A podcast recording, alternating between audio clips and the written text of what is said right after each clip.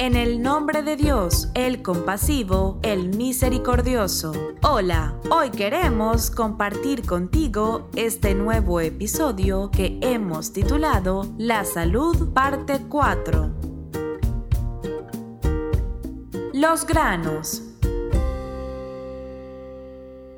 El profeta y los inmaculados de su casa, la paz y las bendiciones sean con todos ellos, mencionan a los granos o legumbres en numerosas ocasiones. Nos referimos a las semillas secas, separadas de la vaina, que son de diversos tamaños y colores. Constituyen un alimento muy popular en muchas culturas del mundo, tanto de Oriente como en Occidente. En castellano existen muchos sinónimos: frijol, frijol, haba, caraota, poroto, aluvia, judía. Pero también se consideran legumbres las lentejas, los guisantes y los garbanzos. Las legumbres frescas, en cambio, son hortalizas que se cosechan verdes, como los guisantes, las judías verdes, habichuelas o vainitas. Con respecto a estos, el imán Jafar Sadek, la paz sea con él, dijo, comer habichuelas fortalece los huesos de las piernas, los hace más sólidos y mejora la salud del cerebro, y hace que se cree sangre ligera, fluida. Coman habichuelas con su cáscara. Si las comen de esta forma, se limpia a fondo el estómago. Quien coma habichuelas, porotos o granos con su cáscara, Dios poderoso e imponente, sacará tanto defecto y malestar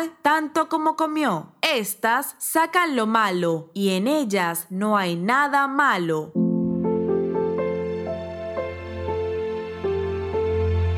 Las frutas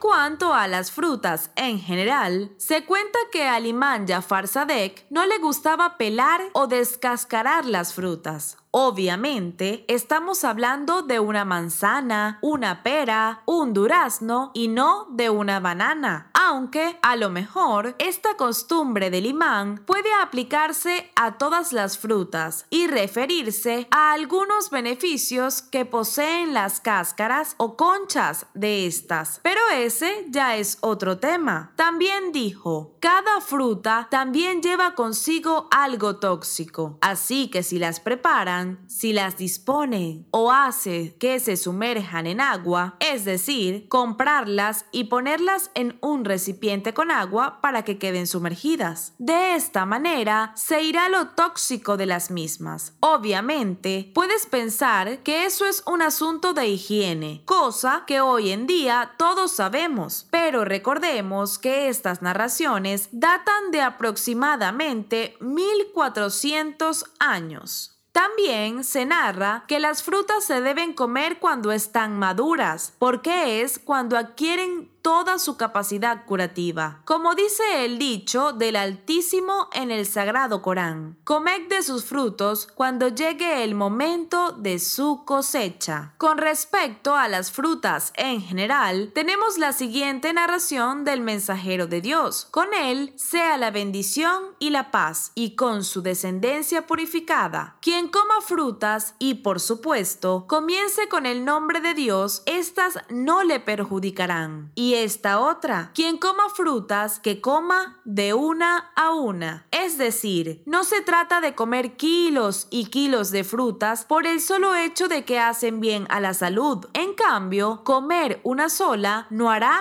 ningún mal. De estas narraciones se deduce que en el Islam las plantas y frutas comestibles se consideran un favor divino y se le asigna un valor muy especial en la vida del ser humano, porque cubren sus necesidades nutritivas y son medicinas para el cuerpo. Todas son beneficiosas, no obstante, algunas de ellas juegan un papel más importante y más directo. Las legumbres, hortalizas, uvas, dátiles, manzanas, granadas son algunas de ellas. hemos llegado al final de este episodio. Nos despedimos de ti con profundo afecto y respeto, seguros de que cada día compartirás con nosotros estas enseñanzas que abrirán tu corazón y tu pensamiento. Hasta mañana.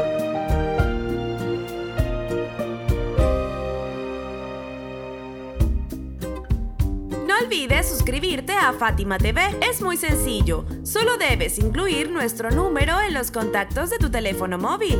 Más 54 938 1539 0737.